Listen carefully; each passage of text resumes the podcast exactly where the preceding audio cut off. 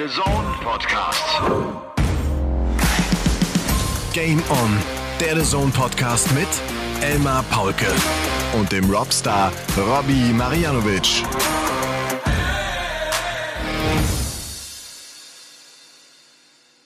Ladies and Gentlemen, meine lieben DartslauscherInnen, die kleine Winterpause ist geschafft. Game On ist zurück.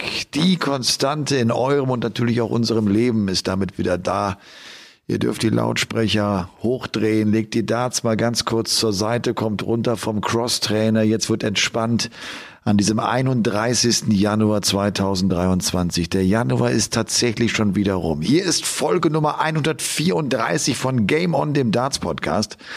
Und dem aufmerksamen Darts-Lauscher wird aufgefallen sein, dass sich auf dieser kleinen Kachel etwas verändert hat. Das The Zone-Logo ist weg. Gerade ich bin mit The Zone ja sehr eng verbunden, aber mit dem Podcast laufen wir jetzt auf eigenen Füßen. Wir sind frei wie ein Vogel. Das hat Rob Cross heute äh, noch in einem Interview gesagt. Wir haben Platz gemacht für so unglaublich zahlungskräftige Sponsoren. Das könnt ihr euch gar nicht vorstellen. Dabei ist Geld uns ja überhaupt nicht wichtig. Hier bei Game On geht's um Liebe. Da geht's um Zusammenhalt, um Ehrlichkeit, um Aufopferung, um Offenheit, um Empathie. Und genau deshalb freue ich mich so wahnsinnig, dass der Robstar wieder da ist und äh, er auch mit in das Jahr 2023 reingekommen ist. Ich grüße dich sehr, Robby. Du siehst viel frischer aus als ich. Äh, ja, hallo Elmar, ich grüße dich und natürlich alle, die zuhören. Ich fühle mich, ich fühle mich überhaupt nicht frisch, wenn ich ehrlich bin. Ich habe ein bisschen auf dich gewartet. Morgen wartet auf mich wieder die Arbeit, wenn ich äh, ehrlich bin. Die schmeckt mir noch nicht ganz so. Ich hatte es ja schon gesagt, äh, ich bin noch in der Eingewöhnungsphase, aber es wird langsam. Aber ähm, du sagst es schon richtig, wir sind jetzt tatsächlich frei wie ein Vogel. Ja, neue, no, kleine neue Ära. Kleine, kleine. neue Ära, absolut. Ja, ja. Wir sollten vielleicht kurz sagen, es ist Sonntagabend. Es ist äh, der Abend, an dem das Masters jetzt so vor 20, 30 Minuten zu Ende gegangen ist. Chris Doby hat sich äh, tatsächlich seinen ersten Major-Sieg geholt. Zum dritten Mal jetzt in Folge gewinnt ein Frischling sozusagen das Masters nach Johnny Clayton und nach Joe Cullen. Und die Frage steht im Raum, wird Chris Doby einer der Premier League Spieler sein? Eigentlich, Robbie, hatten wir gedacht, dass wir jetzt schon über die acht Spieler werden reden können, in der Hoffnung, die PDC veröffentlicht äh, die, die Namen nach dem Masters, aber sie tun es nicht. Sie werden das erst morgen Vormittag bekannt geben. Ich habe mal mit Ihnen geschrieben und gesprochen. 11 Uhr wird das wohl sein deutscher Zeit. Das heißt, wenn ihr den Podcast hört, kennt ihr diese vier Spieler, die die Wildcard bekommen, aber wir eben noch nicht. Müssen ja. wir nächste Woche drüber reden. Ist kein Problem. Ja, ich finde es auch ein bisschen spannend jetzt, wenn ich ehrlich bin. Wenn ja. wir mal sehen, wie sehr wir uns getäuscht haben oder getäuschen werden, äh, so mit der Prognose. Deswegen bin ich echt auch gespannt, wie alle anderen auch. Aber irgendwie, keine Ahnung, man, man, man weiß gar nicht, was man davon halten soll, von dieser Premier League dieses Jahr. Die Namen sind echt schwer zusammenzukriegen. Ich glaube, die PDC hat es auch echt schwer dieses Jahr. Ja, sie hat es auf der einen Seite schwer, kann aber, glaube ich, auf der anderen Seite gar nicht so viel falsch machen. Du hast irgendwie für jeden, den du rauspickst, eine ganz gute Erklärung. Aber mein Tipp ist, Chris Doby wird in diesem Jahr dann zum ersten Mal der Masters Champion sein, der keine Wildcard bekommt. Ich glaube, der ist noch nicht mit dabei. Er hat das selber auch jetzt im Interview heraus hinten gesagt, wäre vielleicht noch ein bisschen früh, so hat er es irgendwie beschrieben. Ähm, auf der anderen Seite ist das ja auch einer, der schon lange dabei ist und der 32 Jahre alt ist und der ja genau auf diesen Erfolg jetzt gewartet hat, der gekommen ist durch seinen Finalsieg über Rob Cross. Dazu später natürlich mehr. Äh, erstmal die 134, weil Folge Nummer 134 checkst der Robstar wie? Ähm, am liebsten über Triple 20, Triple 14, Doppel 16. Allerdings muss man sagen, dass so das neue Darts die Triple 18 Tops Tops hergibt. Also sieht man immer öfter. Haben wir auch bei irgendeinem World Series Turnier in äh, Bahrain gesehen, glaube ich, von Johnny Clayton, wenn ich es noch richtig weiß. Also man merkt schon, die Wege werden schon so ein bisschen anders. Aber ich hatte auch mal ein wirklich fantastisches 134er Finish, fällt mir gerade ein, bei einem BWDV Ranglistenturnier. Checke Triple 20, Triple 20 im Decider, Doppel 7. Uh. Und mein Gegner stand schon auf 32 Rest und äh, der war not amused und hat dann seine Darts durch die Halle gepfeffert. Aber so ist es eben. So ist es eben. So ist das im so Leben. Ist es eben, ja. Du und der. Habe ich aber auch schon gemacht, muss ich sagen. Ich habe auch schon meine Darts äh, durch, durch eine Halle gepfeffert. kann ich gar nicht nachvollziehen. Ich bin ja immer die Ruhe selbst, gerade wenn ich verliere. Bleibe ich ganz ruhig, atme ich ganz viel, spiele ich das so, Ja. wie der Dopey heute und äh, auch gestern und auch am Freitag getan hat. Wie geht's denn dir? Du hast eben gesagt, du, morgen geht die Arbeit los und du musst früh raus. Ich muss morgen auch um 6 Uhr aufstehen. Ich habe also auch eine kurze Nacht vor mir. Wir haben jetzt, äh, lass mal eben gucken, 0 Uhr 7. Äh, wie waren Ja. die letzten drei Wochen? Wie bist du ins neue Jahr gekommen? Wir hatten ja eine Folge schon nach der WM, klar, das ist logisch. Ja. Und, äh, und danach? Ja, wie gesagt, ich äh, bin gerade so wieder am Eingewöhnen. Nach neun oder zehn Monaten nicht bei der Arbeit muss ich mich jetzt wieder so ein bisschen dran gewöhnen. Vor allem das Aufstehen morgens, also wirklich nach Wecker. Das ist natürlich wieder so ein bisschen was Neues. Mir geht's echt gut, muss ich sagen. Also alle sind gesund, äh, es passt alles. Ähm, aber ehrlicherweise muss ich zugeben, so ein bisschen Sorgen mache ich mir so allgemein. Wenn ich so die Nachrichten anschaue, wenn ich so sehe, was in der Welt so vor sich geht, dann macht mir das schon so ein bisschen Sorgen und teilweise auch Ängste, muss ich ehrlich zugeben. Was meinst du genau? Ich meine damit genau, ähm, dass wir jetzt tatsächlich äh, aus deutscher Sicht so ein bisschen ähm, uns in diesen Krieg in der Ukraine immer mehr einmischen und dass es äh, irgendwie sich immer weiter hochspielt und ähm, dass sich die Sorgen und die Ängste von vielen, vielen Menschen in Deutschland auch sehr gut nachvollziehen kann, die nicht wissen, wo das alles noch endet. Auch wenn es liegt ja nicht in unserer Hand. Weißt du, ich meine, und ähm, das macht mir schon so ein bisschen äh, sehr viele Gedanken zurzeit. Wenn man Okay. Kinder hat, sowieso, glaube ich, denkt man dann auch übers Leben, vor allem so junge Kinder wie ich, dann denken wir übers Leben vielleicht noch ein bisschen anders nach. Äh, als äh, ja vor 20 Jahren hätte mich das wahrscheinlich gar nicht gejuckt oder so. Aber, aber jetzt im Moment, ja, das ist so, was mich so ein bisschen belastet, muss ich äh, ehrlich zugeben. Ja, Okay. aber ist halt eben so ein Thema, das spaltet auch wieder so ein bisschen die Nation. Die einen sagen, ja, äh, schickt doch Panzer hin, äh, die brauchen das. Die anderen sagen, äh, ja, Frieden kann man nicht mit, äh, mit, mit Panzern erreichen. Ja. Und äh, das ist eben so, so ein Ding, wie gesagt. Aber ansonsten geht's mir wirklich sehr, sehr gut. Ich kann überhaupt nicht klagen. So. Das ist super. Ich war ja vier, fünf Tage im Südtirol und hatte eine ganz coole und schöne Zeit da. Ich liebe ja den Südtirol, es ist so schön da. Den Leuten geht's so gut. Ich habe so das Gefühl, denen scheint die Sonne so irgendwie aus dem Arsch, weil die eine tolle Natur haben. Die haben die Berge, die haben die Weine, sie haben die die die die Apfelplantagen, die die wissen so, sie haben sie haben so eine tolle Natur und und sie sie strahlen das aus. Die die sehen irgendwie auch alle glücklich aus und die lächeln dich auch an. Ich habe so oft das Gefühl, dann lächelt dich einer an und du denkst, ups, den kenne ich gar nicht. Meint er jemanden hinter mir, aber dann steht da gar keiner. Der meint einfach den Fremden, der da kommt und begrüßt ihn einfach herzlich. Das ist echt schön.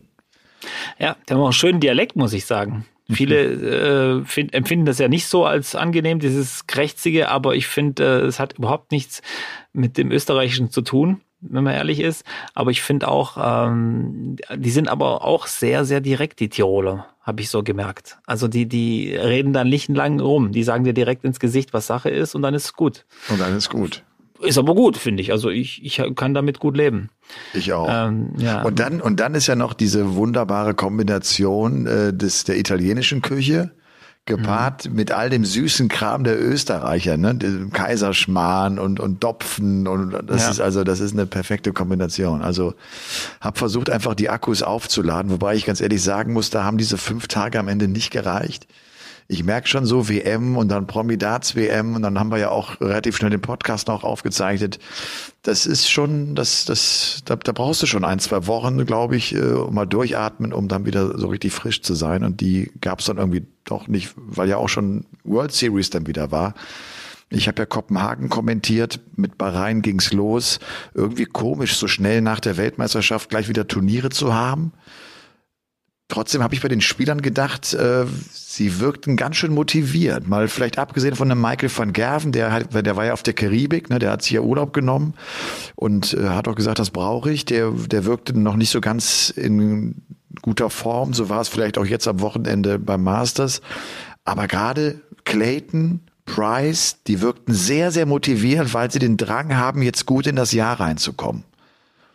Und, ja, ich glaube äh, auch, du musst so früh einen Grundstein legen, einfach auch für die Psyche, für, für fürs Mentale, dass du einfach weißt, es läuft von Anfang an direkt gut los. Und ähm, aber es gibt ja auch ein paar, die es nicht geschafft haben. So wie du gesagt hast, Michael van Gerven, ich glaube, der ist relativ unzufrieden. Der verliert ja sowieso ungern, ob es jetzt ein World Series Event ist oder dieses Masters, das ja nicht in die Rangliste reinzählt. ähm, der hat da einfach keinen Bock drauf und das hast du ihm wieder gut angemerkt, fand ich beim Turnier. Jetzt liegt das ja alles schon so ein Weilchen zurück. Äh, ich habe mir irgendwie noch die Notiz gemacht, das fand ich sehr lustig, dass Gerben Price im Interview gesagt hat, dass Bahrain ein Interesse hätte, die WM auszutragen. Das war, glaube ich, noch so in diesem Nachhall. Ich komme nie mehr zurück in den Ellie Belly. Nach der Niederlage gegen Gabriel Clemens hat er sich dann gefreut, dass die Jungs ja. in Bahrain sagen, aber wir wollen die WM ausrichten. Wie alle anderen Weltmeisterschaften ja irgendwie auch. Kommt doch zu uns. Ja. Und äh, das wird wohl nicht passieren. Nein, also da bin ich mir ziemlich sicher. Ja. Ähm, die BDC ist eine Firma, die will Geld verdienen, die, die verdient auch Geld, aber ich glaube, auch die haben ihre Grenzen. Ja. Und ich glaube auch, dass die Summe, die da angeboten werden würde, nicht reichen würde, um diese Grenzen äh, zu öffnen. Deswegen, ja. Das ist, glaube ich, auch nicht käuflich. Das, das, das dürften sie niemals nee. mal. Stell dir mal vor, die würden die WM nach Bahrain geben. Ja, wir hatten ja, wir hatten ja, ähm, Adrian Geiler und ich äh, hatten das ja so ein bisschen thematisiert während dem Bachrhein Darts Masters. Äh, Sportswashing nennt sich das ja, das, den Begriff habe ich jetzt ja. auch erst vor kurzem zum ersten Mal gehört.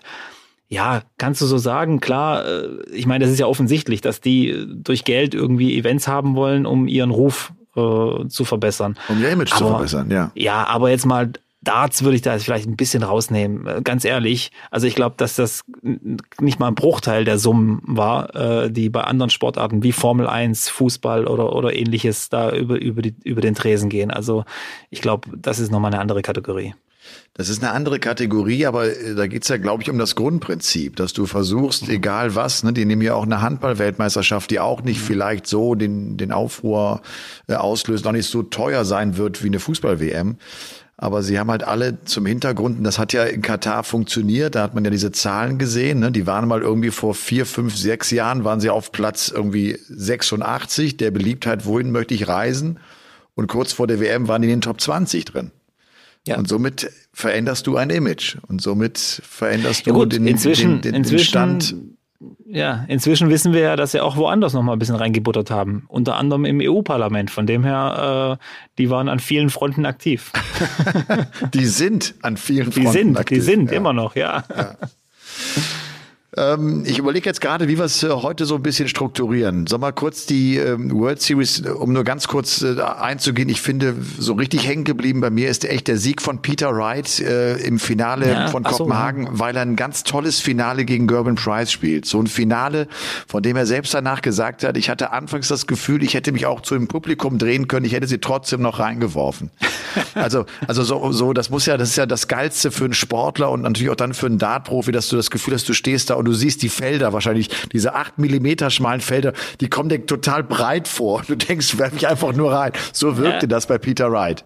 Und ja, das, das ist so ein Feeling, ja, als Spieler ist es so, äh, du merkst beim Loslassen schon, weißt, der Dart verlässt den, dein, deine Finger und du merkst schon, der geht rein, 100 Prozent. Und das ist echt ein geiles Feeling, äh, wenn du so, so einen Punkt erreicht hast in dem Spiel oder so eine Phase. Da kann ich gut nachempfinden. Aber Peter Wright für mich komplett wieder die Überraschungskiste. Nach dieser WM irgendwie kommt er da raus und gewinnt ein World Series Event. Hätte ich nicht gedacht. Hätte ich auch überhaupt nicht gedacht. Und, und, sagt auch heute dann im Interview, nachdem er das Viertelfinale gewonnen hat, so dass er total Bock hat auf 2023, dass er sich freut auf das, was kommt der war ja auch im letzten Jahr nach seinem WM-Sieg sehr motiviert anfangs und dann kam man nicht aus dem Knick. Ne? Dann lief das Jahr ganz anders, als er es geplant hat. Vielleicht wird das ein richtig gutes Jahr von ihm, weißt du, so vielleicht ja. bekommt er das in, in diesem Jahr äh, einfach besser hin. Er muss ja auch heute eigentlich schon fast im Finale stehen. Vergibt diese drei Matchstarts auf ja, bei, bei 40 Punkten Rest. Ja. Ah, ja. Also da kann sich dann Rob Cross auch bedanken, finde ich. Du, bevor wir äh, auf das Masters ja. zu sprechen kommen, und ich finde, da gibt's ja. äh, so ein paar äh, interessante Aspekte. Äh, Rob Cross beispielsweise, all seine Interviews im Vorfeld, während, der hat sich ja irgendwie gedreht, äh, der hat Pirouetten äh, geschlagen, finde ich so. ich weiß nicht, ob das alles so clever angesetzt war, was er da in die Mikrofone gesprochen hat. Gary Anderson mit einem besonderen Auftritt, ähm, aber dazu später mehr. Ich würde gern äh, mit dir übers nächste Wochenende sprechen weil ich mir auch vorstellen könnte, dass das auch euch äh, zu Hause interessiert. Wir hatten das ja mal angekündigt und wir werden das jetzt auf jeden Fall umsetzen. Wir werden am Samstag, nächsten Samstag, den 4. Februar, in Karlsruhe beim Bundesliga-Heimspiel des KSC zu dem du ja unter anderem gehörst, werden wir eine Podcast-Folge aufnehmen und wir werden sie gleichzeitig auf deinem YouTube-Kanal live streamen. Genau, weil wir ja gesagt haben, wir, äh, was heißt gesagt, äh, es können ja keine Leute mehr hinkommen. Dieses Event ist quasi schon zu ausverkauft oder wie auch immer voll besetzt. Aber wir lassen die Leute teilhaben. Wir werden das Ganze streamen auf Robstar 180 auf YouTube, so dass jeder auch mal dabei sein kann oder jede dabei sein kann, äh, wie so ein Podcast entsteht. Es ist natürlich, genau. das sind jetzt komplett andere Umstände. Normalerweise sitzen wir zu Hause schön gemütlich. Diesmal sitzen wir dann ja in dieser Gaststätte und äh, nehmen den Podcast auf. Die Leute dort werden uns nicht hören, also das ist äh, sicher. Wir machen das alles so ein bisschen nebenbei, aber wir werden ein paar Gäste haben zum ersten Mal. Und das wird auch spannend, finde ich. Ja, wir, wir werden Gäste haben und wir nehmen natürlich den Podcast auch ganz normal auf. Der wird also genau. dann am Dienstag darauf auch für euch natürlich, äh, wo immer ihr ihn hört, äh, zu hören sein, klar. Wir werden Gäste haben, weil ja viele Mannschaftskollegen von dir mit dabei sind, die wir alle gut kennen. Von Rusty ja. äh, über Roby John, über Dragutin, einer unserer Stammhörer. Ja. Sie werden da sein. Ist da. Lou Wenig ist da, auch cool, freue ja. mich auch drauf. Ja. Und wir haben uns schon überlegt, wir holen die alle rein und vielleicht machen wir irgendwie sowas wie, keiner kriegt mehr als fünf Minuten oder dass wir nicht dann plötzlich ja. da drei Stunden sitzen und, und podcasten falls einer von denen jetzt äh, zuhört, ich habe jetzt noch nicht gefragt, ich wollte ja das vorab abklären, ich habe noch nicht gefragt, aber ich hoffe, dass äh, da sich der eine oder andere ein bisschen Zeit nimmt dafür. Ja. Wir, wir haben auch ähm, zum Beispiel auch, es geht ja um den ersten Tabellenplatz an, an, an dem Tag. Der DC Leipzig ist da.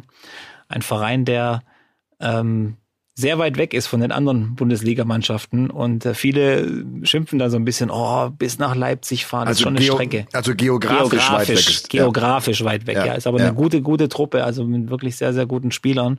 Und äh, da bin ich auch so ein bisschen gespannt drauf. Die, die habe ich jetzt zwar einzeln immer mal wieder gesehen, aber noch nicht als Mannschaft erlebt, deswegen äh, freue ich mich drauf. Aber merkt euch, äh, nächste Woche Samstag, 4.2., irgendwann nachmittags wird das Ganze dann wahrscheinlich stattfinden in der Spielpause, damit wir dann auch die Zeit haben dafür und und ähm, das werden wir auch dann oft genug posten, glaube ich. Also ja. auf Instagram beide. Dann äh, wird man es gut mitkriegen, denke ich mal. Ja. Für mich ich bin ein bisschen nervös. Bist du auch nervös deswegen? Also ich, ja, ich habe schon also so ein bisschen Bammel. Noch, noch nicht, aber das ist schon eine andere Situation einfach ja. dann. Ne? Das ist genau. Ja. Ach, wir machen das ganz entspannt. Und äh, für mich wird das auf jeden Fall mein zweiter Bundesligaspieltag in meinem Leben sein. Das ist echt lustig. Mein allererster war ja der äh, im August, vielleicht war es auch der Juli äh, 2004, als ich damals im Süden Frankfurts war und gedacht habe, da soll ich das kommentieren? Komm, ich, ich muss mir so einen Spieltag angucken, ich muss wissen, ob ich ja. da Bock drauf habe. Und das war ja der Tag, nachdem ich ins Auto gestiegen bin und gedacht habe, das mache ich. Die sind ja alle durchgeknallt. Das ist ja irre. Die sind ja alle völlig angefixt. Süden Why? von ja, Süden von Frankfurt müsste dann der TSV Ginheim gewesen sein. Das kann, ich dir, das kann ich dir gar nicht ja. mehr sagen. Ja, müsste, ja. müsste, müsste eigentlich okay. Ginheim gewesen sein. Und aber, aber ja, das habe ich, das hast du ja schon ein paar Mal erzählt. Äh, schon Spaß gehabt an dem Tag, oder? Ist halt ja, eine Parallelwelt. Ja, das war ja, was ich kam ja hin, mich, mich kannte keiner, ich kannte keinen. Ich war schon irgendwie so ein Fremder, ne, da in, in, mhm. in diesen Räumen. Stimmt, ja. Aber ich habe mir das halt angeguckt und habe äh, Kopfschüttelnd da gestanden und gedacht, das ist echt irre. vor allem, vor allem, wenn man dann überlegt, du warst ja hauptsächlich im Tennisbereich unterwegs. Ja. Das ist ja ein ganz anderer Sport, auch auch ein viel, äh, wie sagt man, noblerer Sport und, und, und sehr ja. auf äh, mit Traditionen und, und, und wirklich High Class so ein bisschen. Auch diese Tennisclubs sind ja so ein bisschen elitär oft in Deutschland. Ja. Ähm, äh, und dann kommst du zum Darts. Das kann ich mir gut vorstellen. Schöner Kulturschock. Ja, vor allem du 2004, wenn ich mal zurückblicke, das war die Zeit, da habe ich sehr viel Tennis äh, ja. kommentiert. Das war nicht nur, äh, dass es elitär ist in den Clubs. Da war ich in der ganzen Welt nur in den besten Anlagen äh, unterwegs und ich habe ich ja. hab so eine Phase hinter mir gehabt. Das war ja auch der Grund, warum einige Kollegen gesagt haben, hast du eigentlich komplett an, an der Klatsche, dass du jetzt Darts machen willst? Naja, Apropos, ist, ganz, ist äh, gleich mal eine Frage vorab. Äh, ja. Haben sicher schon einige gefragt. Gibt es einen Paulke der Woche? Es gibt einen Paulke der Woche. Okay, aber es kann diese Woche, also wenn du ihn heute entschieden hast, dann kann es nur einer sein. Wenn du ihn heute Nachmittag irgendwann entschieden hast, dann kann es nur einer sein. Weil wir gerade beim Thema waren. Dann, äh, ja, das könnte sein. okay, dann bin ich mal gespannt.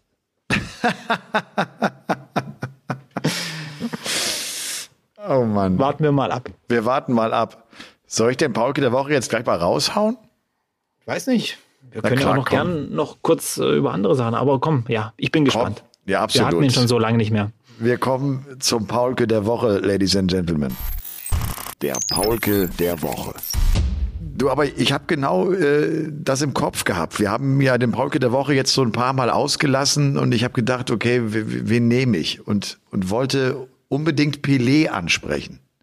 Pelé, der ja am 29. Dezember in Sao Paulo verstorben ist, im Alter von 82 Jahren, an, an Krebs am Ende verstorben ist, hat den Kampf gegen den Krebs nicht überlebt. Und das war ja so ein Held meiner Jugend, den ich irgendwie gar nicht kannte. Also das, wie, wie meine Kinder internationale Helden inzwischen wahrnehmen durch YouTube und alles, so war das ja bei Pelé überhaupt nicht bei uns. Ne? Den, man wusste, das ist, das ist der Beste. So und Beckenbauer kommt vielleicht noch in die Nähe, aber Pelé war so der super, super, super Spieler, den man nur ganz, ganz selten sah und von dem man einfach nur viel erzählt bekommen hat als kleiner Knirps und zu dem man irgendwie immer so aufgeschaut hat.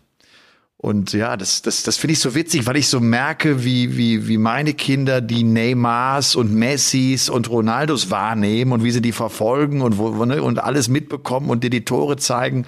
So habe ich Pelé gar nicht verfolgen können, logischerweise, weil einfach kein Internet war ne, und wir das alles nicht hatten. Das war also anders und trotzdem war das einer der, das war so der größte Fußballer, den es gab. Ne, so Pelé war Gott. Und von daher hat er natürlich auch irgendwie so in meinem Sportlerleben, ich habe ja mit Sport irgendwie immer was zu tun gehabt, war ja auch als Knirps im Fußballverein und so, äh, hat das schon eine wichtige Rolle gespielt. Und als ich über den nachgedacht habe, musste ich auch noch mal ganz kurz an diese Aktion denken von FIFA-Präsident Gianni Infantino, der ja am Sarg von Pelé ein Selfie geschossen hat. Und da habe ich erneut Was? gedacht, ihr wisst, ja, kennst du das nicht? Nein. Der macht ein Selfie Nein. am Sarg von Pelé, Robby. Weißt Oh es ist das, das, das Schöne ist ja, dass Arschlöcher sich oft einfach selbst verraten mit dem, was sie machen. Du musst es gar nicht sagen, dass sie eines sind, sondern sie, sie machen es und du denkst und alle denken es. Ist das furchtbar? Es gibt so schreckliche das Menschen. höre ich jetzt zum ersten Mal. Also, äh, wie sagt man, pietätlos, geschmacklos, völlig daneben. Da findest du ja gar keine Worte. Nein. Und auch wenn es nicht Pelé gewesen wäre, egal wer es gewesen wäre, das machst du einfach nicht. Du Das machst du doch einfach nicht. kein Selfie am Sarg, jetzt mal ganz ehrlich. Als FIFA-Präsident. Oh Gott. Naja. Also, der, unhaltbar, der Mann. Okay. Ja. Aber nicht nur deshalb. Aber über den haben wir uns ja schon oft aufgeregt und da nehme ich ja auch, wie ihr merkt, äh, wenige Blätter äh, vor den Mund, weil ich das so schlimm finde. Weil ich das wirklich so schlimm und so menschenverachtend finde. Ja. Das ist Wahnsinn. Naja, ich wollte Pelé auf jeden Fall jetzt nennen und ansonsten geht der Paulke der Woche natürlich an Novak Djokovic.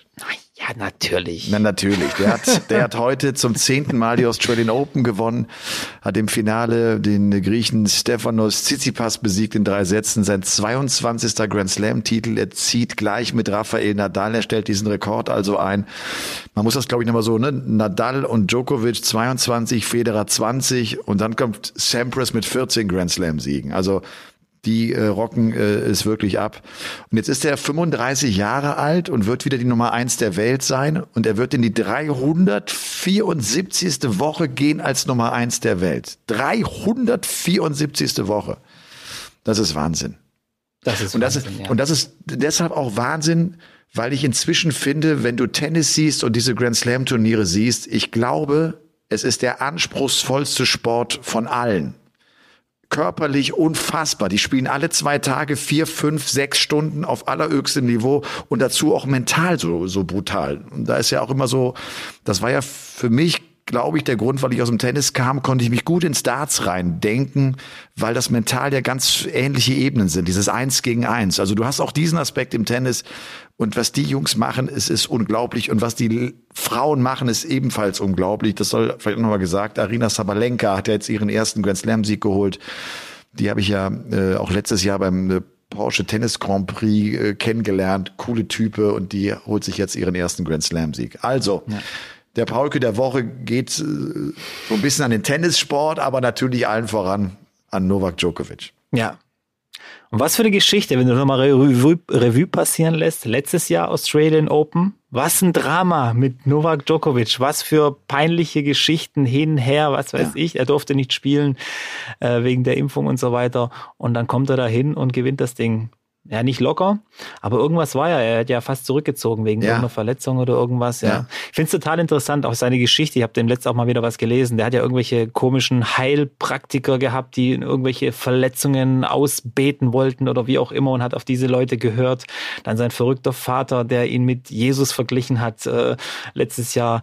Ähm, und aber ein, ein cleverer Schachzug von ihm war ja vor drei Jahren, habe ich gelesen, er hat äh, Goran Ivanisevic als Trainer engagiert, weil der wohl dafür bekannt war, die besten Taktiken gegen Novak Djokovic sich auszudenken. Hat andere trainiert und hat gedacht, ja, dann macht er das eben nicht mehr, dann soll er mich trainieren. Dann macht er das, der macht das wie die Bayern. Er nimmt den anderen, den besten, ja. den besten Mann sozusagen ja, weg. Ja. Und, und, und das ist auch eine, eine, eine, witzige Sache. Goran Ivanisevic ist ja Kroate und Novak Djokovic ist Serbe. Das ist jetzt so bei beiden Ländern nicht ganz so gern gesehen bei allen. Novak Djokovic ist sowieso so ein Typ, da scheiden sich ja alle Geister. Entweder bist du Fan oder bist kein Fan. Dazwischen gibt's ja gar nichts, glaube ich, bei ihm. Aber eine gute Wahl, finde ich. Man muss ja auch das wirklich respektieren. 22 Grand Slam-Titel ist Wahnsinn. Wahnsinn. Und der spricht ja auch ganz gut Deutsch. Ne? Er versteht vor allem gut Deutsch, weil der ja hier in Oberhaching äh, bei Niki Pilic als kleiner Junge äh, im, im Trainingscamp war. Ja. Und der kam ja schon damals auch hin, diese Geschichten kennt man, und hat allen gesagt, ich werde die Nummer eins der Welt. Und wenn der zum Training kam, war der eine halbe Stunde vorher da und hat sich eingelaufen, was als, als Zwölfjähriger. Ja. Und, und hat das total professionell und ernst genommen und hat sich dahin gespielt, wo er ist. Aber trotzdem, äh, ich fand ihn auch nicht immer gut die letzten zwei, drei, vier Jahre. Der hat auch echt viel Schrott gebaut und, und Scheiß erzählt und alles. Aber ja. was er sportlich macht, ich glaube, der ist auch gerade im mentalen Bereich, ist der vielleicht der Beste von allen. Wahrscheinlich, ja. ja Könnte man vielleicht wirklich viel, äh, was Darts angeht, von ihm lernen. Also er ja. wäre sicher ein guter Dartspieler, zumindest im Mentalbereich. ja, absolut. Okay. Du das Masters. Rob Cross, lass uns mal mit Rob Cross vielleicht beginnen. Rob Cross kommt ja zum Masters und sagt, das ist das bescheuertste Turnier von allen, macht keinen Spaß zu spielen. Begründet es damit, ich finde die Begründung gar nicht so schlecht, weil er sagt, normalerweise, wenn man jetzt mal diese World Series Events wegnimmt, spielst du die WM, hast drei, vier Wochen Pause und spielst sofort ein Major-Turnier. Warum legt ihr kein Pro-Tour-Event am Wochenende vorher, so wie er es immer macht? Damit man einfach Spielpraxis hat, um dann ein gutes Major-Turnier spielen zu können. Finde ich keinen schlechten Gedanken. Ja. Der Hintergrund also, ist natürlich, dass man eine Pause immer haben wollte, damit die Spieler sich alle mal ausruhen und auch in Urlaub fahren können. Ja. Äh, aber das ist ja jetzt auch gestrichen durch die World Series Events. Man darf aber auch nicht vergessen, äh, das Ganze wird ja im Fernsehen übertragen, es gibt äh, Verträge und so weiter. Die können ja auch nicht einfach zu den ganzen Sendeanstalten gehen, so, wir hätten unser Turnier gern dann und dann ausgerichtet. Ha, äh, macht da einfach mal Platz im, im, im, in eurer Sendezeit oder wie auch immer. Ich glaube, das hat auch viel damit zu tun, dass auch die PDC äh, terminlich äh, durch die ganzen Termine einfach auch so ein bisschen alles enger machen muss und, und vielleicht auch mit den übertragenen Sendern dann sich absprechen musste, wann machen wir das Masters überhaupt, wann passt das bei denen rein? Ah, okay, Proto Turnier ist nicht möglich, weil wir kommen erst aus Bachrhein und aus Kopenhagen und sonst irgendwie. Ja, aber Rob Cross gibt schon Gas teilweise jetzt in den Interviews auch die letzten Wochen. Also sehr, sehr, ich will nicht sagen aufgeräumt, aber, aber er prescht voran. Kennt man gar nicht so von ihm sehr haltungsstark, ne? Der hat ja. sehr meinungsstark. Also nicht, dass ich äh, all seine Meinung teile, aber ja. er hat irgendwie eine Aussage. Und weißt du, was mir jetzt zum ersten Mal beim Masters aufgefallen ist? Dadurch, dass man vor zwei Jahren mit Johnny Clayton ja, der war der Erste, jetzt auch die Premier League so zum Thema gemacht hat.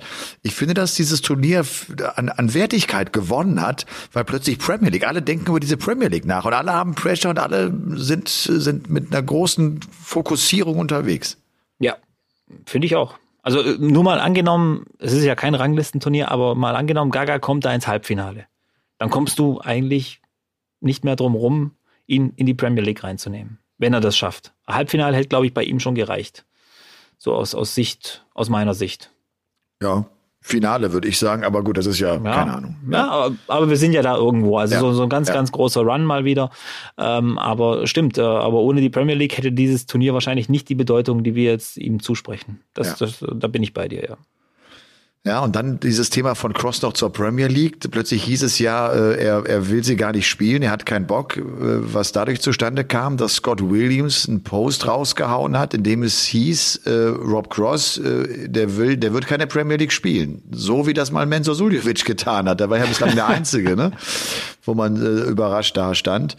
Und dann hat er ja auch ein paar Interviews gegeben, dass er ja, ich glaube, der, der hat das so formuliert, dass er nicht das Gesprächsthema ist. Das hat ihn angekotzt, dass er die Sechs der Welt ist, dass er ein Weltmeister ist, dass er jetzt auch die Players Championship Finals im Finale steht. Du, aber, aber keiner spricht darüber, dass Rob Cross eigentlich gesetzt sein müsste. Und ich glaube, aus diesem Frust heraus fing der auch an nach dem Motto, auch die Premier League braucht keiner, ist nicht unbedingt mein Turnier und so ein Kram. Und das dann ist ja ich, oft so, ja. Ne?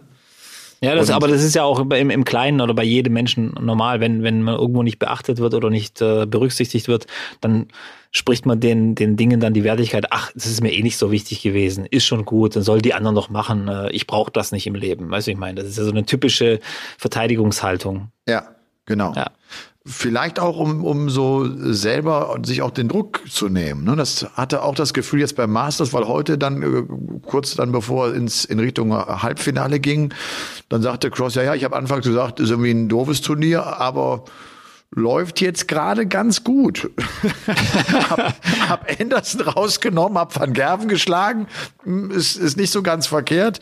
Und er hat ja gegen Anderson äh, ein unglaubliches Match gespielt. Ne? Gewinnt mit 112,32 im Average und Anderson verliert mit 111. Höchster Ja. Losing Average des Masters. Und äh, ich glaube, alle Gary Anderson-Fans haben äh, in die Hände geklatscht und hatten ein großes Grinsen im Gesicht. Das war mal wieder Gary Anderson, wie er echt Bock macht und wie man ihn sich so wahnsinnig gerne ansieht. Ne? Ich habe ihn auch im Interview gehört nach seinem ersten Spiel gegen Dimitri Vandenberg. Äh, er war wirklich heiß drauf. Er hat gesagt, er hat wieder richtig Lust. Er hat extrem viel trainiert, laut eigenen Aussagen mit Ryan Searle äh, wieder.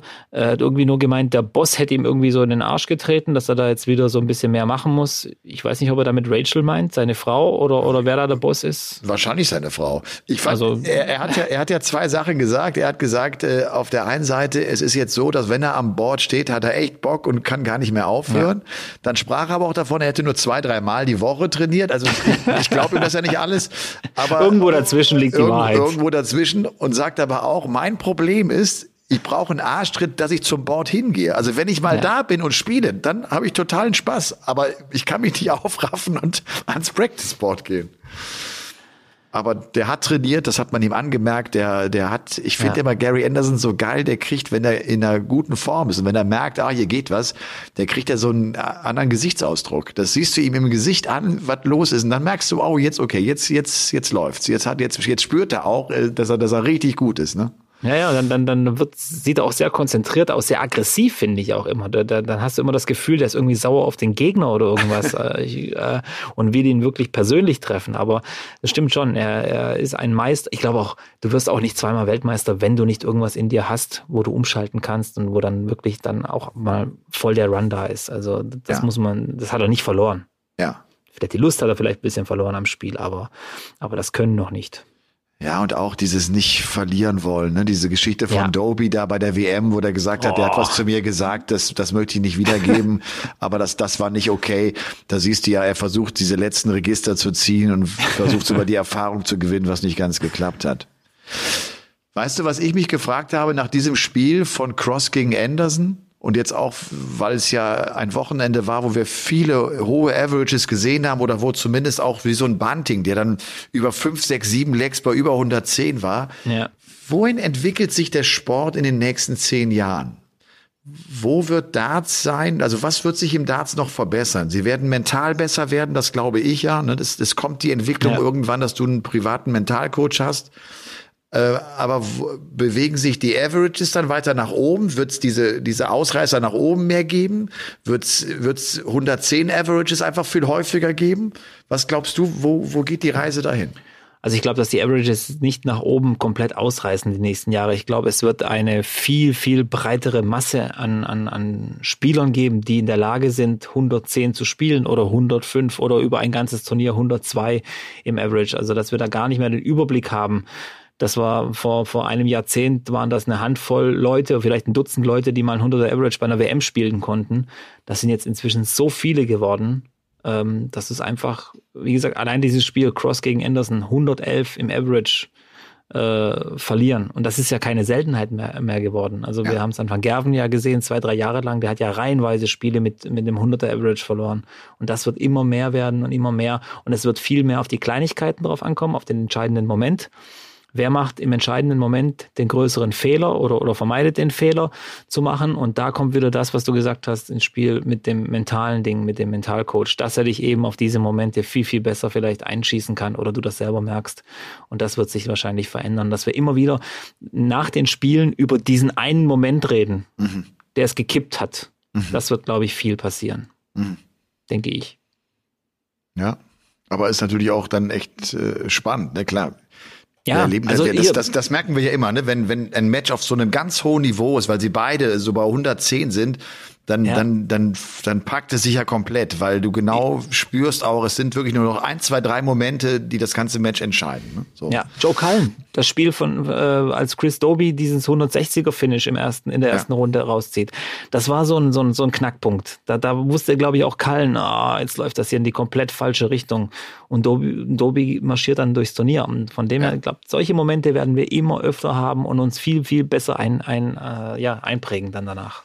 Ja, Adobe übrigens, äh, ist auch nochmal kurz gesagt, jetzt als Nummer 21 der Welt, derjenige mit dem niedrigsten Ranking, der das Masters gewinnen konnte.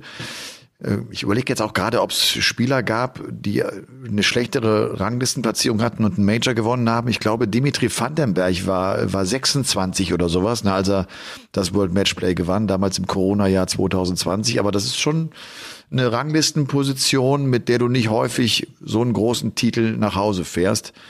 Doby, der seinen äh, dritten PDC-Titel gewonnen hat, hatte zwei Pro-Tour-Siege, 2021, jetzt also seinen ersten Major-Sieg, nachdem er ja auch zwei, drei Halbfinals schon erreicht hatte, unter anderem bei den European Darts Championship im Oktober letzten Jahres. Also der war jetzt fällig, auch WM-Viertelfinale gespielt. Der hat selber auch gespürt, dass er es hinbekommt. Und was ich bei dem an diesem Wochenende wirklich beeindruckend fand, war seine Ruhe und war seine Gelassenheit, weil er nicht sein A-Game gespielt hat. Er hat auch wie auch nochmal im letzten Interview gesagt, so eigentlich bin ich über Scoring, ich bin Power Scorer. Er war kein Power Scorer, finde ich jetzt äh, hier in Milton ja. Keynes. Er hat's, er hat's über über eine gewisse Coolness und über ein sehr gutes Timing hat er es gewonnen. Ne? Der hat dann plötzlich die 180 in einem guten Moment geworfen und nicht und nicht so geballert. Ja, es war alles auch, wenn du die, die Zahlen anschaust, alles Mitte 90, was er da gespielt hat. Genau. Äh, bis ins Finale durch. Also wirklich toujours konstant, eigentlich fast das gleiche Level und immer wieder diese Momente für sich genutzt. Er hätte auch früher rausgehen können. Also so ist es nicht. Da waren auch ein paar, paar enge Dinger dabei. Auch im Halbfinale Michael Smith. Ich fand das jetzt äh, nicht so überzeugend von Smith. Da hat er eher davon gelebt, dass Smith eben überhaupt nicht ins Spiel äh, kommt. Von dem her, ja, aber das ist ja genau das, was ihn vielleicht auch so ein bisschen unscheinbar macht. Äh, diese Coolness und diese Ruhe, die willst du ja heutzutage irgendwie gar nicht mehr haben, als Fan, aus Fansicht. Du willst ja, dass irgendwas passiert. Und bei Doby passiert ja eigentlich nichts, außer dass er gut Darts spielt. Ja, aber äh, ich, ich weiß ja genau, was du meinst. So empfinde ich das bei dem nicht. Also ich bin nicht, ge, ich, ich habe nicht so den Eindruck, ey, mach mal jetzt irgendwas. Es gibt, da gibt's andere Spieler, bei denen ich das äh, häufig denke. So geht mir das persönlich jetzt bei Chris Dobie nicht unbedingt. Ich, ich mag ihn total als, als Spieler und so. Ich bin ja auch ein Fan von diesen ganz ruhigen Typen, die einfach werfen und wieder zurückgehen und wieder werfen. Das ist nichts Schöneres, also für mich persönlich. Ja. Aber wie gesagt, ich habe immer nur das Gefühl, ja, vielleicht, gut, wahrscheinlich wird es ihm auch nicht gut tun, wenn er jetzt irgendwie was verändert von seiner Art und Weise her.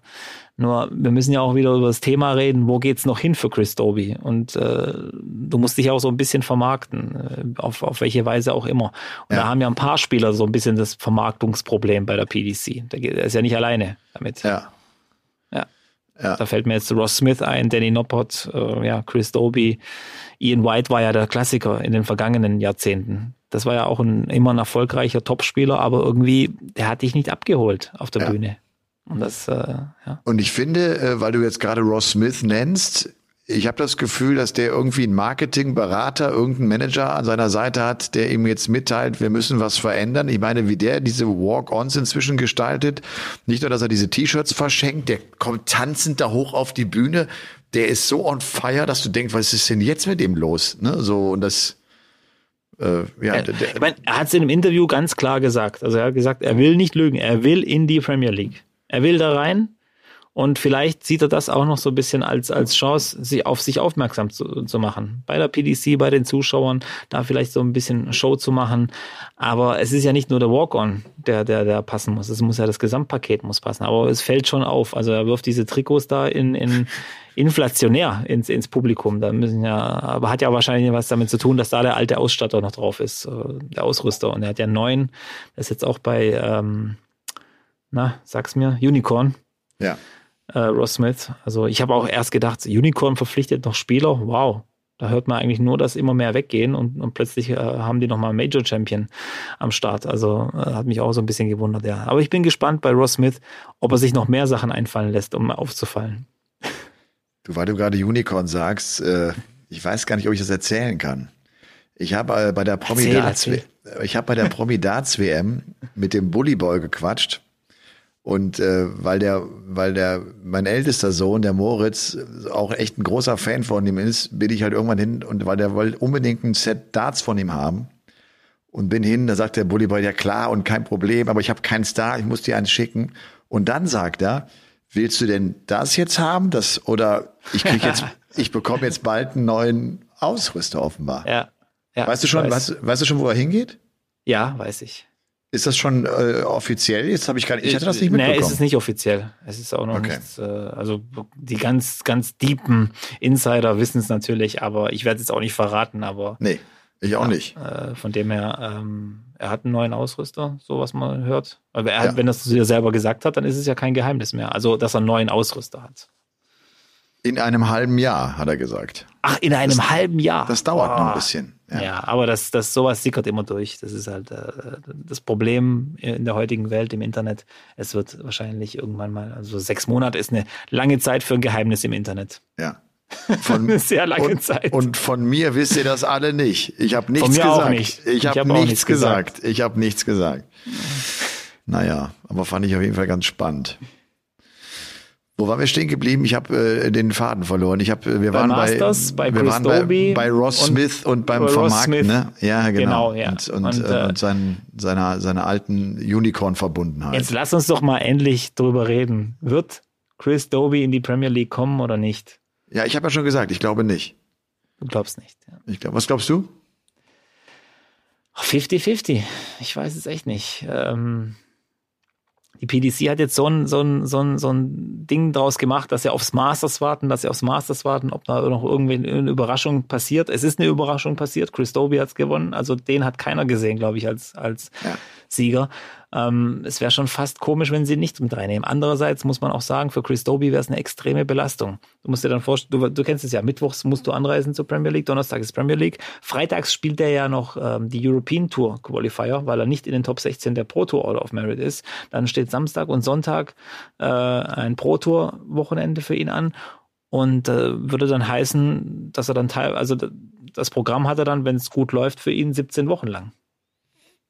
Ob das ihm gut tut, weiß ich nicht. Ob die PDC ihn da so, äh, sie werden ihn damit nicht zerstören, aber es könnte was auslösen bei ihm und äh, die, die, die gute Entwicklung, die er gehabt hat, diese langsame gute Entwicklung, die langsamen Jahre vielleicht wieder ein bisschen stoppen. Deswegen wird das auch sicher eine Rolle spielen.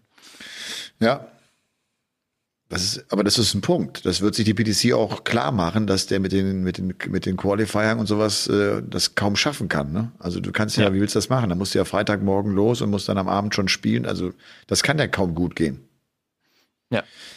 Okay, also ist der nicht mit dabei. Ich finde, wenn die PDC sich dazu entscheidet, Danny Noppert nicht Premier League spielen zu lassen, ist das, ist das ein, ein klares Statement.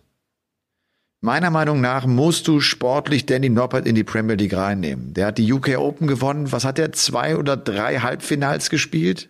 Ja. ich finde, das ist ein so guter Zocker, auch wie der Bunting schlägt, wie gut der spielt, ey, wie gut der auf Doppel ist. Also der hat jetzt, ist dann rausgegangen, weil er es da nicht so auf die Reihe bekommen hat. Äh, aber was es für ein guter Spieler ist. Also wenn, ja. weißt du, ich, ich will nur sagen, wenn man, wenn man da sagt, okay, wir nehmen den nicht mit rein, weil der äh, nicht, nicht in die großen Hallen so gut reinpasst, dann, dann machst du es echt zu einem, zu einem reinen Show-Event. Also, genau. Da musst du aufpassen. Ich empfinde ich die, ich empfinde ja. die Premier League nicht als reines Show-Event. Ich empfinde das, da sind die besten acht, da ist die Elite, die sich trifft Woche für Woche. Das ist das Turnier, in dem Phil Taylor zwei neuen Data in einem Match geworfen hat. Ja. Und das ist bis heute unerreicht. Und ähm, man darf eins nicht, also wir müssen ja ganz klar sagen, sportlich, also nur rein sportlich gesehen, gehört Danny Noppert rein. Da gibt's überhaupt keine Diskussion. Ja. Überhaupt keine Diskussion. Aber welches Zeichen gibst du auch an die jüngeren Spieler, an die nachfolgende Generation, auf der Development Tour, auf die nach, die wo nachkommen, dass du irgendwie eine Show abliefern musst, damit du in die Premier League kommst? Das könnte ein ganz, ganz böses Ding werden, weil dann viele jüngere Spieler, die sich noch nicht so im Griff haben, denken, ja, wenn ich erfolgreich sein will, dann muss ich eben hier den, äh, ja, eine Show abziehen. Und das finde ich nicht gut. Nee. Deswegen sollten sie, so wie du sagst, eigentlich sagen, okay, wir den, nehmen Danny Noppert rein, der gehört da sportlich rein, er ist ein Major-Sieger, ja. er spielt ja. unfassbar gute Averages und, und äh, müssen das Ganze mal ein bisschen beiseite lassen. Und er wird für gute Spiele sorgen. Da bin ich mir ziemlich sicher. Bin mir auch sicher. Ich meine, das ja. ist ja auch ein BDO-WM-Finalist äh, übrigens auch noch, ne? Der, der diesen Erfolg dort schon hatte und dann rüberkam und wieder ein paar Jahre gebraucht hat und jetzt ist er ready. Der ist ja. auch ready. Also das ist keiner, wo, da musst du dir keine Sorgen machen, dass der unter die Räder kommt. Genau. Ja. Naja, das wird äh, spannend sein. Was gab's denn sonst noch so? Hast du noch was auf dem Zettel? Ich habe ansonsten nichts auf dem Zettel. Du, ich hab die ja, Dutch äh, Open sind gespielt worden. Das ja, größte das Turnier der. Welt äh, ist gespielt worden. Ähm, Wie viele Teilnehmer waren es in diesem Jahr? Oh, ich weiß gar nicht. So über 4000, glaube ich, wieder. Äh, ja. Aber es war wirklich schwer zu übersehen. Ein paar hundert Boards sind da aufgestellt worden, also ein Riesending, unfassbar. Aber ich finde es gut, war gut aufgezogen, auch von den Live-Streaming-Bildern her, hat mir gut gefallen. Ich bin so ein bisschen sentimental geworden, weil ähm, im Herrenwettbewerb war im Halbfinale, glaube ich, oder im Viertelfinale war Joey Tenberge, der wird dir überhaupt nichts sagen. Doch. Äh, den wird, Doch, den, den, ja, ja, das sagt den fand was. ich, den fand ich da vor, vor 15 Jahren, als er da so ein bisschen seine Hochphase hatte auf der Tour und so weiter, als Tourcard-Holder, total cool. Und ich fand den auch irgendwie so cool, dass ich mir sogar die gleichen Flights wie er gekauft habe und, und die gespielt habe. Ähm, weil ich fand den so locker damals, so erfrischend, weil auch ein schlanker Typ mit Piercing äh, hier unter der Lippe und so weiter, schneller Spieler, äh, Holländer, hat total Spaß gemacht, dem zuzuschauen. Äh, fand ich total gut. Ähm, und bei den Junioren ähm, war ein ähm, Deutscher im Finale. Leider nur äh, Zweiter geworden, Mats Theobald. Hat da ist er jetzt quasi Vize Dutch Open äh, Sieger geworden. Und äh, cool. bei den Herren hat tatsächlich Barry van Per gewonnen. Krass. Aber das Turnier hat mich äh, von den Zahlen her nicht so ähm, äh, überzeugt. Es waren viele, viele schlechte Spiele dabei. Auch bis zum Achtelfinale, letzte 32, war es wirklich sehr zerfahren teilweise. Aber andererseits, und äh, es ist es ist was äh, passiert, was man, womit man nicht rechnen konnte. Bo Greaves hat ein Finale verloren. Ach du Schande. Sie hat ihre neuen ja. Darts gespielt, habe ich nur gesehen. Sie hat die schwarzen ja. Darts jetzt gespielt, ja. hat ein Finale verloren. Gegen wen denn?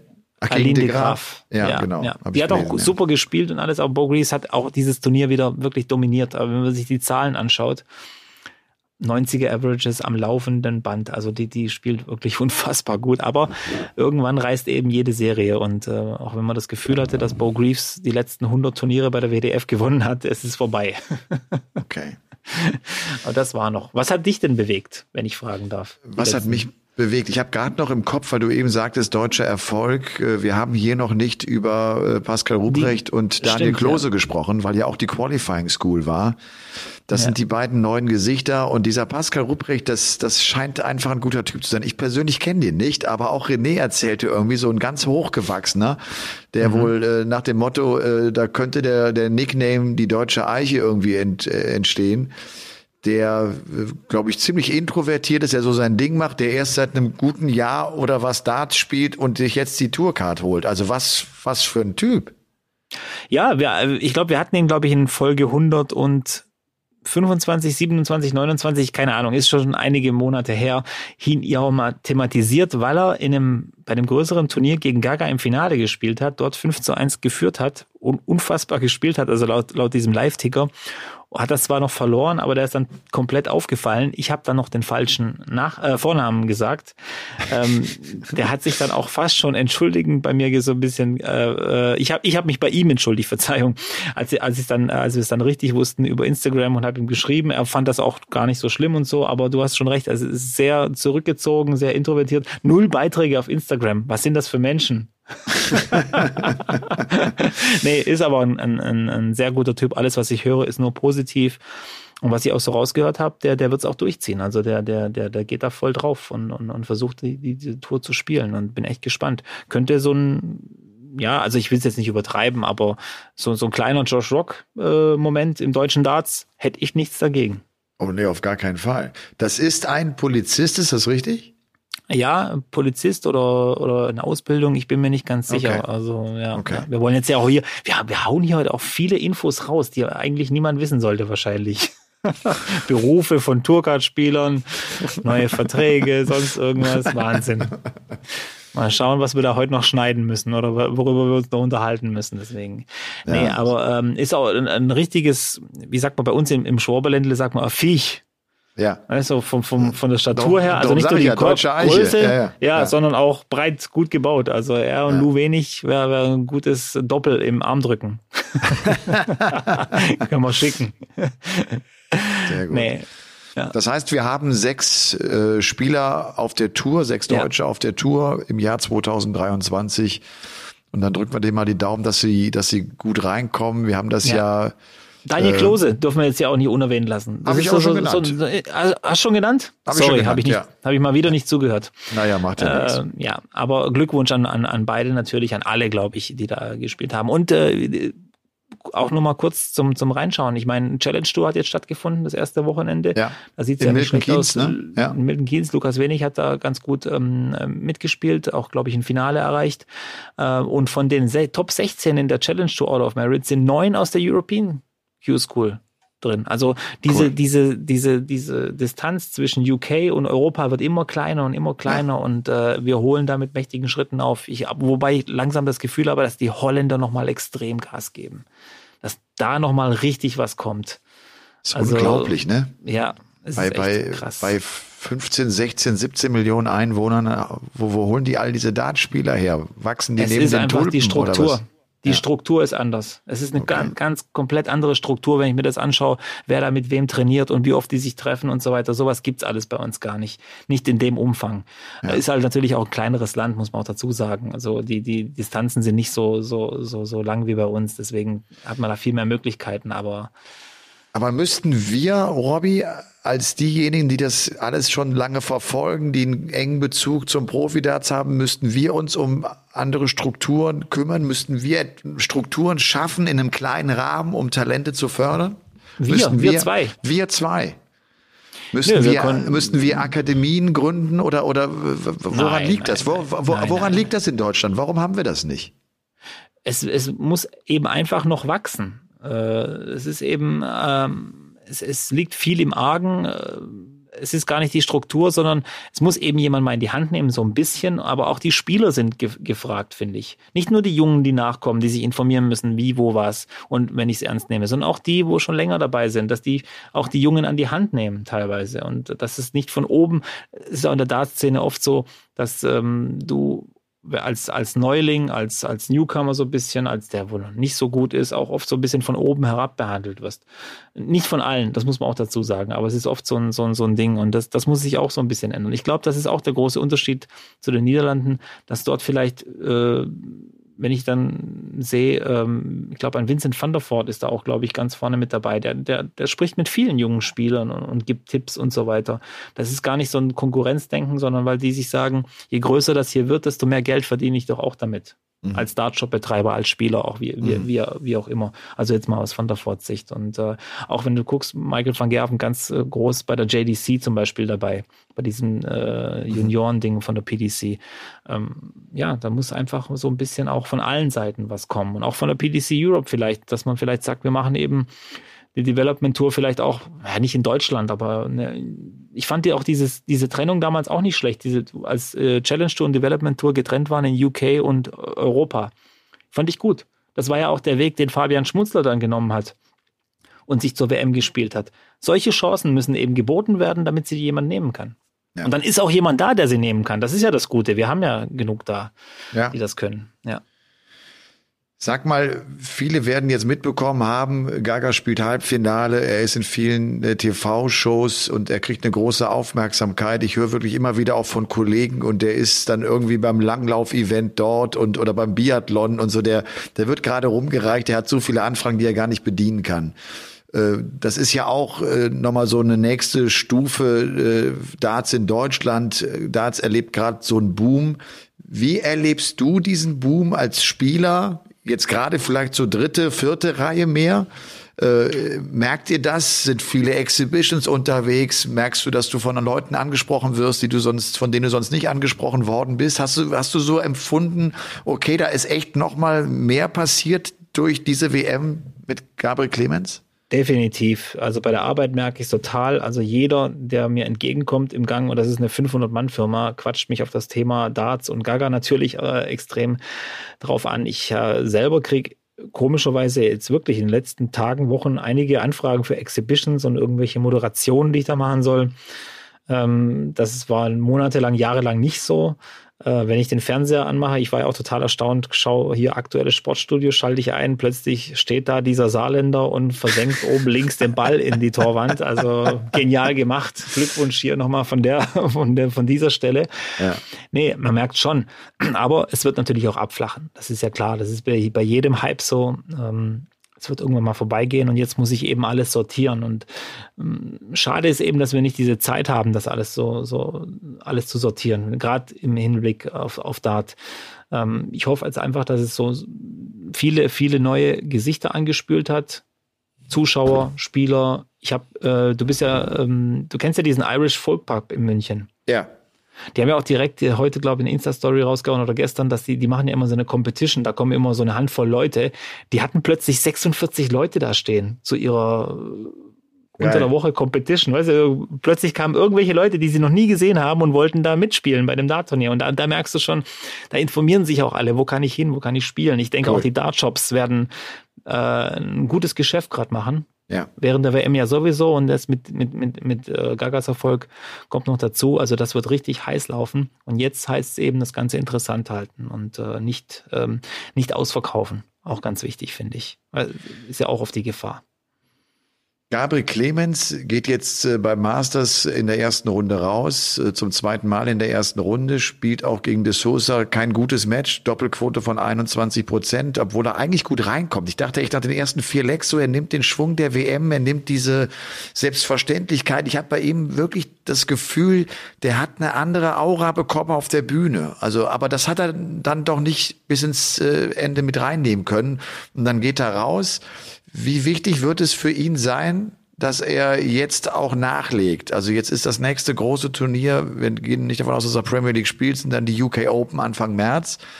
Ich habe so den Eindruck, er, er Klar, das ist jetzt der Schritt. Er muss bei großen Turnieren jetzt mal zwei, drei Viertelfinals erreichen, vielleicht nochmal ein Halbfinale. Äh, aber das muss jetzt kommen. Ne? Das ist jetzt, das ist jetzt so der nächste Entwicklungsschritt, der ansteht. Müssen ist ein großes Wort, finde ich. Er muss es natürlich so aus äh, der Fansicht äh, erwartet man jetzt auch. Äh, ich merke es ja auch, wenn ich jetzt ins äh, Internet gehe und diese Startseiten mit den Nachrichten. Dämpfer für Clemens, Clemens meldet sich, äh, enttäuscht, bla bla. Weißt du, das sind ja alles so, so, so Dinge, die hat, die waren ja vorher nie auf dem Schirm. Ähm, er muss, glaube ich, jetzt erstmal nichts. Er muss natürlich schauen, dass er den Fuß da drin behält, weil Platz 19 ist super in der Weltrangliste, aber sind wir noch mal ehrlich, das Einzige, was es ist, ist, du bist halt echt weit weg von der 32. Aber du musst halt in diese Top 16 kommen. Die sind halt genau. einfach so, so extrem wichtig. Und was ich für ihn, finde ich, noch viel, viel wichtiger finde, dass er sich in der Proto Order of Merit noch mehr festigt. Da muss er richtig tief rein, um bei allen Majors dabei zu sein um äh, bei den Europeans auch dann irgendwann mal äh, gesetzt zu sein äh, als, als Spieler in der zweiten Runde. Das ist, glaube ich, so das Hauptaugenmerk. Könnte ich mir gut vorstellen, dass er da sagt, diese, diese großen Turniere, okay, wenn es gut läuft, dann läuft's gut, aber ich muss die Tour schauen, dass ich die Tour, das, das ist ja die Quelle all des Erfolges, den ich gefeiert habe in den letzten Jahren. Die, das muss ich auf jeden Fall richtig, richtig ernst nehmen und alles mitnehmen. Ich glaube auch jetzt seit, äh, ganz kurz, mir ist aufgefallen, also es müsste so sein, er hat seit 2018 die Tourcard. Er hat bis heute kein einziges Pro Tour Turnier verpasst. Kein einziges Players Championship Turnier. Fünf Jahre. Schon krass, oder? Ja. Ich weiß gar Nein, nicht, ob es da, da müsste ich fast, fleißig ja, Philipp Wolf mal anschreiben, ob es da nochmal jemanden gibt, der so eine Serie hatte die letzten fünf Jahre, also was die Teilnahmen angeht. Ja. Und das äh, unter allen Bedingungen. Und du kannst mir nicht erzählen, dass jemand, der fünf Jahre lang spielt, nicht mal eine fette Grippe hatte oder, oder äh, Schmerzen oder keinen Bock oder sonst irgendwas. Also der hat das alles durchgezogen. Von daher, ja, ähm, ja ist ein Arbeiter. Das haben wir ja immer wieder gesagt, ja. Ja, ich meinte mit müssen irgendwie, äh, wenn es darum geht, das Gefühl der WM, also für ihn selbst, für ihn selbst. Der hat ja, der hat ja eine Erfahrung erlebt, von der er dann selber weiß, okay, ich, ich weiß jetzt genau, wie es sich anfühlt, wenn es bei mir gut läuft auf der Bühne. Ja. Und das Gefühl muss er halt, glaube ich, sich selber nochmal bestätigen, muss er nochmal abrufen, muss er nochmal fühlen. Also ne, er, er muss, er muss nochmal auf der Bühne stehen und muss denken, geil, das ist genau wie im Ellipelli damals. Und jetzt, und jetzt mache ich hier Rambazamba. So das ja, meine ich. Ne? Es, aber es ist schwer, so ein Gefühl, ja. glaube ich, so abzuspeichern und, und, und, und ja. mitzunehmen. Gab ja schon viele andere Spieler, die noch wahrscheinlich noch, noch, noch weitergekommen sind bei irgendwelchen Events und dann plötzlich nicht mehr da waren. Ähm, deswegen, ja, ich, ich weiß nicht. Klar muss er äh, schauen, dass er dann drin bleibt, dass er den Fuß drin behält auch. Aber äh, er ist ja auch so ein Typ, wenn du ihn jetzt fragen würdest, da würde er sagen, ja, ich schaue einfach mal, was kommt. Ich, ich gehe immer noch von Spiel zu Spiel. Ja, und das ist ja auch eine gute Herangehensweise, äh, ohne dass du dann dir auch, glaube ich, zu schnell die Motivation selber raubst und nimmst, ähm, weil du zu frustriert bist, weil das nicht alles so schnell klappt, wie du es willst. Der hat schon die Geduld, der hat schon auch den, den Atem, äh, das über mehrere Jahre zu gehen und auch dann ja. den Erfolg etwas später vielleicht einzufahren die WM hat es ja dann vielleicht auch schon gezeigt, wo wir gesagt haben, fünftes Jahr auf der Tour und was er alles gespielt hat. Ne? Das, ja. das Warten hat sich auch gelohnt. Also ne, er hat, er hat jetzt mal so gemerkt, was auch abgeht und was passiert. Ja, ist ja so, ne? Also abgehen ist ja noch untertrieben. Das war komplett, äh, ja. es ist komplett durch die Decke geschossen alles. Ja, also es war schon Wahnsinn. Ja. ja. Also ich kann es immer noch nicht so ein bisschen glauben. Ich finde es ähm, fast schon, äh, ja, ich freue mich schon fast drauf, dass jetzt alles so wieder sich norm nicht normalisiert, aber dass es wieder eine andere Bahn läuft, weil die ersten paar Tage waren ja, glaube ich, auch für ihn komplett irre. Das kannst ja. du wahrscheinlich gar nicht nachvollziehen, was da abgegangen ist ja. und wer sich da alles gemeldet hat. Dem hat Thomas Müller äh, zu, zu, zum, äh, zum, zum WM-Sieg da oder zum Halbfinale gratuliert und so weiter. Das ist schon heftig gewesen. Ja, super. Also, Absolut. Ja, wenn die das alle mitkriegen. Sag mal, wenn wir jetzt am äh, nächsten Samstag dann in Karlsruhe sind, äh, sag mal ganz kurz, und das, der Spieltag geht bis circa 21 Uhr, hast du gesagt, ne? So? Minimum, ja. 20, und was macht, 21 was, was macht ihr danach noch? Gehen wir dann noch unterwegs oder? Oder, oder fahrt ihr alle nach Hause dann? Pennt ihr da alle oder wie, wie geht nee, das? Nee, nee, nee. Das ist so eine Mannschaft, die geht nicht nach Hause. Das ist, das ist das äh, Tragische an, dieser, an diesen Typen. die sind dann noch äh, so ein bisschen, ja, die, die, die besprechen dann noch die Spiele nach und gehen Leck für Leck durch, wo man noch was besser machen könnte und so ah, weiter. Verstehe. Also das, das Typische, was eben so eine Profi-Dartmannschaft macht. Absolut. Analyse. Analyse. Analyse. Diesmal keine Videoanalyse, aber ganz viel Analyse. Okay. Ganz viel Analyse, ja. ja Nochmal der Hinweis, äh, schaut auf jeden Fall ähm, bei Elmar-Paulke auf Instagram vorbei. Der wird euch dann informieren, wie viel Uhr dann dieser Livestream stattfindet. Ähm, äh, es wird nicht sehr also erwartet nicht zu viel. Wir werden, glaube ich, nur mit einer Kamera dort vor Ort sein, aber dann einfach mal so einen kleinen Einblick. Und äh, ja. es wird einen Chat geben. Also es wird auch jemanden geben, der so, so ein bisschen den Chat da durchschaut. Ihr könnt dann einfach auch gerne mal zur Abwechslung live in die Sendung reinchatten. Und für uns ist es ja auch mal so ein kleiner Test, Robby, ob es uns Bock macht, äh, dann auch in der Öffentlichkeit ja. sozusagen so einen Podcast aufzunehmen. Wir haben jetzt auch schon so ein, zwei, drei Anfragen, wo es heißt, wollt ihr nicht auf eine große Bühne? Wir wollen jetzt mal gucken, wie sich das anfühlt, ob es uns Spaß macht. Ich hatte das, glaube ich, letztes Mal schon gesagt. Podcast ist ja, ist ja eigentlich dieser intime Moment, wo wir wie so ein normales Telefonat oder was besprechen und das aufnehmen. Und das bekommt dann ja eine, eine ganz andere Dimension. Und da möchte ich auch aufpassen. Ich will nicht, dass wir äh, weißt du, dass wir irgendwelchen großen Bühnen hinterher jagen, da, da dürfen wir den Podcast nicht vergewaltigen. Also wir, der, er muss, er muss ja. das bleiben, was er ist. Das ist ja das Coole für uns auch und, und hoffentlich für euch.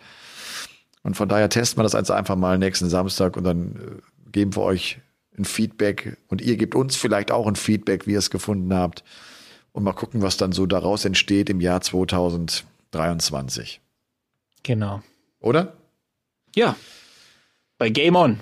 Bei Game ja. On, dem Darts Podcast. Genau. genau. so heißt er jetzt. So heißt er jetzt. so heißt er. So, so heißt das Kind jetzt. Robby, ich habe äh, anfangs auf die Uhr geguckt, da war es 0 Uhr 7, jetzt ist es 1 Uhr 6. Ja. Es ist Zeit für mich zu gehen. Es ist Zeit, ja. Was ich noch zu sagen hätte, dauert eine Zigarette und ein letztes Glas im Stehen. Ähm, Harald Junke oder Udo Lindenberg? Wer hat das gesungen? Klingt nach einem der beiden. Reinhard May. Reinhard May? Glaube ich, okay. ja. Okay, okay, okay, gut. Hat so ein bisschen nach Junke oder Lindenberg geklungen, deswegen. der Text zumindest. Also ich, deswegen. Wahrscheinlich liege ich jetzt auch falsch. Ich bin ja, was Musiken betrifft, bin ich nicht besonders gut. Ja. Nee, ich muss auch, äh, ich werde jetzt auch in die Haier gehen, noch ja, ich auch. Ähm, einen anderen Podcast anhören äh, zum Einschlafen und dann äh, schaue ich mal. Du hörst Podcasts an zum Einschlafen? Äh, ja, ja. Okay. Ich höre äh, zurzeit Kurt Krömer. Feelings. Ah, den habe ich, den, den hab ich noch nicht gehört. Der hat immer einen ja. Gast da, von dem er selbst nichts weiß vorher, ne? Das habe ich genau. mitbekommen. Genau, ja, okay. er, wird über, also so, so heißt es. Also ich kann das nicht ganz glauben, aber ich glaube, äh, Kurt Krömer ist auch so schon unterhalten genug, von dem her ist alles ja. gut. Äh, auch wenn, auch wenn es fake ist, es ist gut. Ja. Also, dann habt eine gute Woche. Wir äh, sehen uns vielleicht ja am Samstag beim KSC. Ich glaube, Tickets ja. gibt es, glaube ich, keine mehr. Ne? Das nein, Ding ist nein, nein, nein, ausverkauft. Deswegen, aber ihr könnt uns aber live verfolgen. Genau. Noch gemütlicher, von zu Hause aus, von der Couch aus. Ja, ist super. Besser geht's nicht. Ist super. Okay. Also. Und dann äh, bis Donnerstag, Donnerstag Premier League beginnt. Ähm, ja. Wir sind gespannt, wer dabei sein wird. René Eidams und ich werden das auf The Zone kommentieren, freuen uns drauf. Das Ganze mit Kamera auch und allem Schnippschnapp. Also, äh, das ist am Donnerstag und dann nächste Podcast-Folge, so als kleiner Plan für diese Woche. Und dann sind wir ja auch schon im Februar drin. Es ist schon Februar, Robby. Das ja, Jahr rennt jetzt schon. Ja, aber trotzdem, äh, neues Jahr, alte Regeln. Alle, die jetzt auch wieder neu dazugekommen sind in, bei Game On, dem Darts Podcast, bitte ja. dran denken. Das wissen die Stammhörer und Stammhörerinnen natürlich genau. Fünf Sterne Bewertung ja. und teilen. Erzählt's euren Freunden und Freundinnen. Ja. Äh, hier, die, nur hier gibt's die heißen Infos.